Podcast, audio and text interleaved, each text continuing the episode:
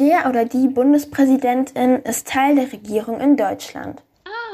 Er oder sie spielt eine wichtige Rolle in der Politik. Was genau die Aufgaben sind, erklärt uns Frau Professor Dr. Münch von der Akademie für politische Bildung in Tutzing. Ein Bundespräsident hat in erster Linie die Aufgabe, Deutschland nach außen hin zu vertreten.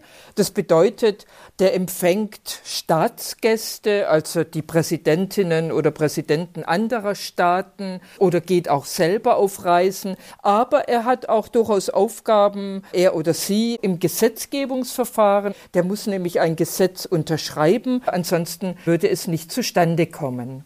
Diese Aufgaben hat die Person dann für fünf Jahre.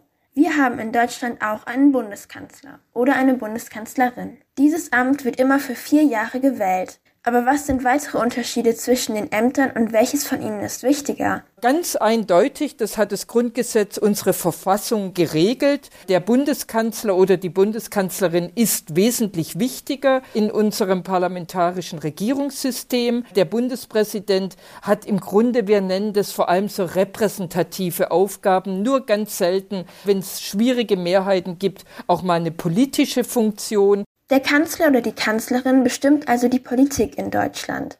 Er oder sie regiert das Land. Das Zentrum unserer Politik liegt in der Hauptstadt Berlin. Hier gibt es wichtige Gebäude wie den Reichstag oder das Kanzleramt. In welchem von den Gebäuden der oder die Bundespräsidentin arbeitet, weiß Frau Professor Dr. Münch. Der Bundespräsident sitzt jetzt natürlich auch in Berlin im sogenannten Schloss Bellevue. Da habe ich auch schon drin sein dürfen. Das ist tatsächlich ein, ja, ein kleines Schlösschen. Das hat eine sehr schöne Anlage, wird sehr gut bewacht. Und der Bundespräsident reist natürlich mit dem Ehepartner auch äh, weit umher und besucht viele Länder, aber auch äh, besucht auch Orte innerhalb Deutschlands. Im Schloss Bellevue dürfte der oder die Bundespräsidentin sogar wohnen. Das kommt aber eher selten vor, denn es ist zwar ein Schloss, aber nach wie vor der Arbeitsplatz.